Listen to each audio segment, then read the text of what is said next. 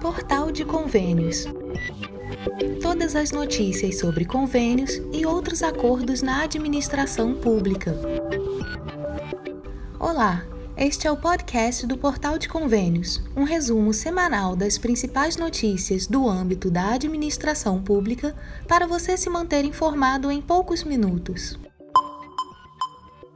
Projeto determina que planos de resíduos sólidos viabilizem logística reversa. O projeto de lei 1437 de 2022 determina que os planos municipais de gestão integrada de resíduos sólidos prevejam a disponibilização de espaços públicos para favorecer e viabilizar as atividades de logística reversa. Em análise na Câmara dos Deputados, a proposta inclui a medida na Política Nacional de Resíduos Sólidos, a Lei 12.305 de 2010. Autor do texto, o deputado Gustavo Fruê, do PDT do Paraná, ressalta que a percentagem de municípios com iniciativas de coleta seletiva subiu de 56,6% em 2010 para mais de 73% em 2020 mas observa que essas iniciativas são ainda bastante incipientes. Segundo ele, o índice de reciclagem nos últimos 10 anos permaneceu em patamar inferior a 4% na média nacional. Os dados citados pelo deputado são do Panorama 2020 da Associação Brasileira de Empresas de Limpeza Pública e Resíduos Especiais, a ABRELP. Segundo o parlamentar, há ainda muito trabalho pela frente para uma gestão minimamente satisfatória dos resíduos sólidos no país. Ele afirma que uma medida que pode contribuir para a melhoria desse quadro, que é a intenção desta nova proposição, é a disponibilização de áreas públicas nas cidades para viabilizar a coleta e a restituição dos resíduos sólidos aos recicladores, cooperativas de recicladores e setor empresarial, para reaproveitamento em seu ciclo ou em outros ciclos produtivos, ou outra destinação final ambientalmente adequada. A proposta será analisada em caráter conclusivo pelas comissões de Meio Ambiente e Desenvolvimento Sustentável, de Desenvolvimento Urbano e de Constituição e Justiça e de Cidadania. Saiba como obter empréstimo do novo Pronamp as micro e pequenas empresas já podem ir ao banco de sua preferência e buscar a linha de crédito do Programa Nacional de Apoio às Microempresas e Empresas de Pequeno Porte, o PRONAMP. A portaria número 191 de 29 de junho de 2022 da Secretaria da Receita Federal, com as regras para a concessão do crédito, está publicada no Diário Oficial da União. De acordo com a Receita Federal, para obter o empréstimo será necessário que os empresários compartilhem com a instituição financeira os dados de faturamento de suas empresas. Esse compartilhamento é feito digitalmente, acessando o ECAC disponível no site da Receita, clicando em Autorizar o compartilhamento de dados. Ao concluir o compartilhamento das informações, o empresário estará apto a negociar o empréstimo com o banco.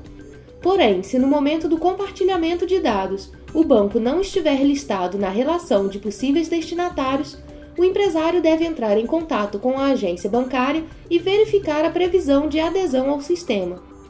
O Pronamp foi criado em maio de 2020 para auxiliar financeiramente os pequenos negócios e, ao mesmo tempo, manter empregos durante a pandemia de Covid-19.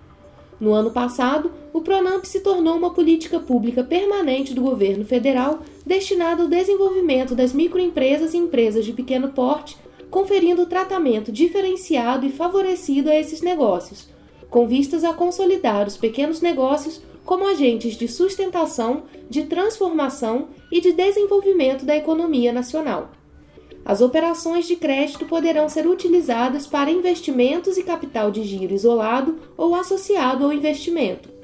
Isso significa que as micro e pequenas empresas poderão usar os recursos obtidos para realizar investimentos, adquirir máquinas e equipamentos, realizar reformas e ou para despesas operacionais, salário dos funcionários, pagamento de contas como água, luz, aluguel, compra de matérias-primas, mercadorias, entre outras. O prazo máximo de pagamento das operações contratadas no âmbito do Pronamp é de 48 meses. As instituições financeiras que aderirem ao Pronamp poderão requerer a garantia de fundo garantidor de operação, regido pela Lei 12.087 de 2009 e administrado pelo Banco do Brasil em até 100% do valor de cada operação garantida. Os bancos habilitados para solicitação de empréstimo pelo Pronamp são Banco do Brasil, Banco OB, Badsul, Basa, BDMG, BNB, Caixa Econômica Federal, Itaú Unibanco e Sicredi. LDO 2023. Emendas de relator não serão impositivas. A sessão do Congresso Nacional de terça-feira, 12 de julho, terminou com a aprovação da Lei de Diretrizes Orçamentárias, a LDO, de 2023, além da aprovação de projetos de lei do Congresso referentes a créditos suplementares. A LDO determina as metas e prioridades para os gastos públicos e oferece os parâmetros para a elaboração do projeto de lei orçamentária do ano que vem. Sua votação era necessária até o dia 17 de julho para possibilitar que os parlamentares entrassem em recesso no dia 18 em caráter oficial. O texto base do projeto de lei da LDO foi aprovado com 324 votos a favor contra 110 na Câmara dos Deputados e 46 votos a favor contra 23 no Senado Federal. O projeto apresentado pelo governo prevê que no próximo ano as contas públicas do governo central, Tesouro Nacional, Previdência Social e Banco Central deverão fechar 2022 com déficit primário de até 65,91 bilhões de reais e estabelece salário mínimo de R$ 1.294 para o ano que vem. O principal ponto da LDO aprovada diz respeito à execução das chamadas emendas de relator geral do orçamento, RP9, que somam 16,5 bilhões de reais no orçamento deste ano, mas podem chegar a 19 bilhões no ano que vem. Inicialmente, o projeto trazia a obrigatoriedade da execução dessas emendas, que ficaram conhecidas como orçamento secreto. Mas desde a sessão do dia 11 de julho, várias críticas a essa obrigatoriedade fizeram o relator, senador Marcos Duval, do Podemos do Espírito Santo, mudar de ideia. Ele então resolveu suprimir, de pronto, o artigo 81A do parecer da comissão, relativo à impositividade da RP9. A decisão do relator agradou à oposição e abriu caminho para a aprovação da LDO. A maior divergência a respeito das emendas RP9, de acordo com seus críticos, sempre esteve na falta de transparência em relação a quem as recebe e qual o valor repassado.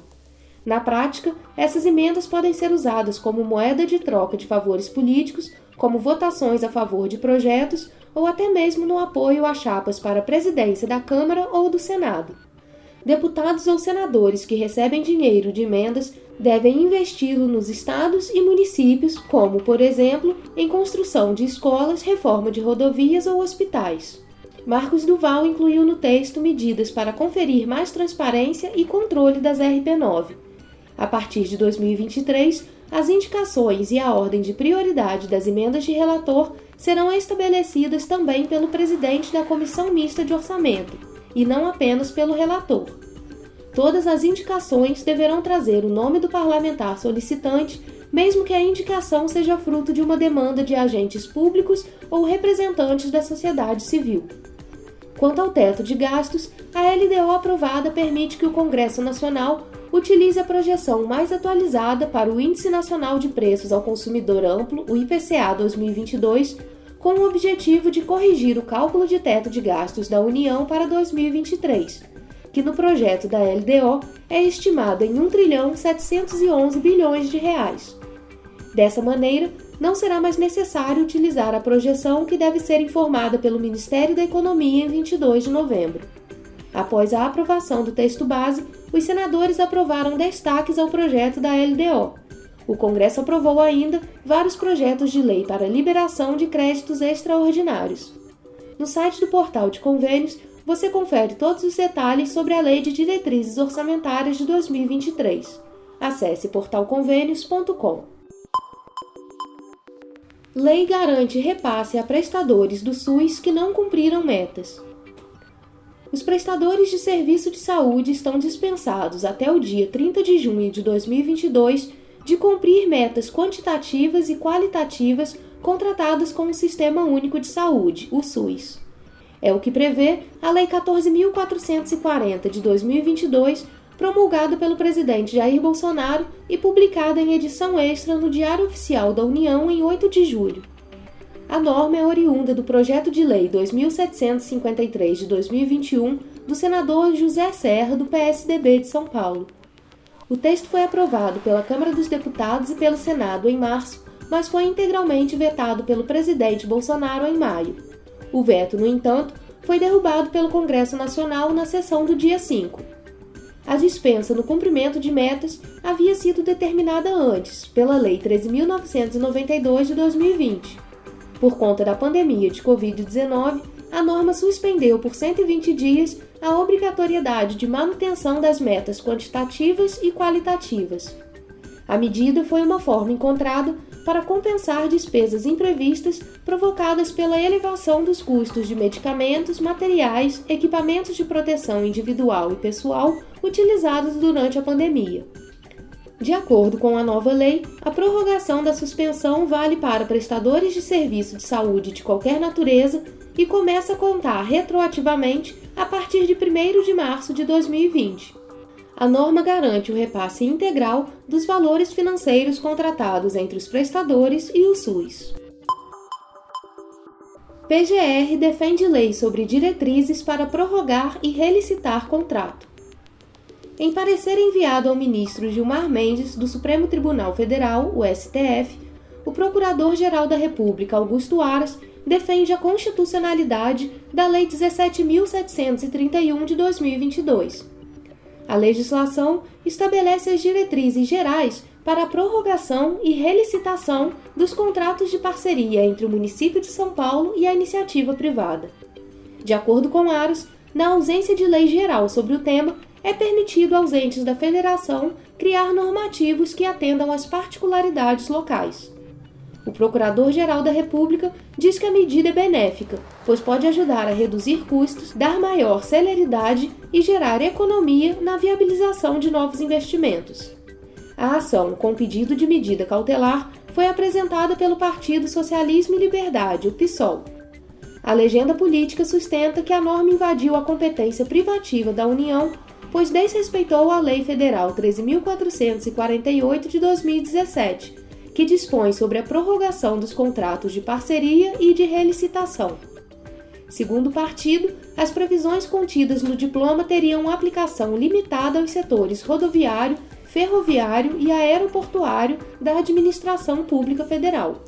Argumenta ainda que o regramento da União teria natureza de norma específica e não de lei geral que permite complementação dos entes da Federação, e pede a concessão de medida cautelar para suspender a eficácia da lei municipal e, no mérito, que seja declarada a inconstitucionalidade da lei paulistana. De acordo com Aros, a constitucionalidade de alguns trechos do normativo editado pela União já foram reconhecidos pelo Supremo no julgamento da ação direta de inconstitucionalidade 5.991 e, no entendimento dos ministros, também não se enquadra como norma de caráter geral passível de suplementação dos entes federados. Augusto Aras diz que, como não há norma geral regulando o assunto, não existe proibição ou permissão acerca das prorrogações e relicitações por interesse público. Desse modo, é permitido aos estados, ao Distrito Federal e aos municípios legislar de acordo com as necessidades locais até que sobrevenha lei geral sobre o tema. Na avaliação do Procurador-Geral, não existem controvérsias acerca da constitucionalidade de dispositivos legais deste cunho. Para Aras, a Lei de São Paulo apenas regulamenta os procedimentos a serem adotados pela administração local em casos de prorrogação e relicitação de contratos, normalizando aspectos ligados diretamente ao atendimento das necessidades imediatas do município, caracterizando-se como assunto de interesse local. O Procurador-Geral frisa ainda que, se adotada com cautela, a lei tem o potencial de reduzir custos e proporcionar maior celeridade e economia na viabilização de novos investimentos, tão necessários à melhoria da infraestrutura e dos serviços públicos postos à disposição da população, além de poderem representar meios eficientes de pôr termo aos sempre custosos conflitos decorrentes de contratos mal sucedidos. Para questionar a constitucionalidade da lei paulistana, o PSOL ajuizou a arguição de descumprimento de preceito fundamental. No entanto, o procurador afirma que esse tipo de ação é inadmissível quando houver outro meio eficaz de neutralizar a situação de violação a preceitos fundamentais, conforme estabelece o princípio de subsidiariedade. Augusto Aras explica que a via processual correta seria a ação de controle concentrado de constitucionalidade, que deveria ser ajuizada no Tribunal de Justiça de São Paulo, o TJSP. Além disso, pontua que a norma já está sendo analisada pelo TJSP por meio de ação direta de inconstitucionalidade, proposta pelo Partido dos Trabalhadores, o PT. Sendo assim, o procurador-geral manifestou-se pelo não conhecimento da ação e, no mérito, pela improcedência do pedido. Você ouviu mais um podcast do Portal de Convênios, te atualizando sobre projetos, prazos e ações em administração pública. Continue se informando em nosso site portalconvênios.com. Até a próxima!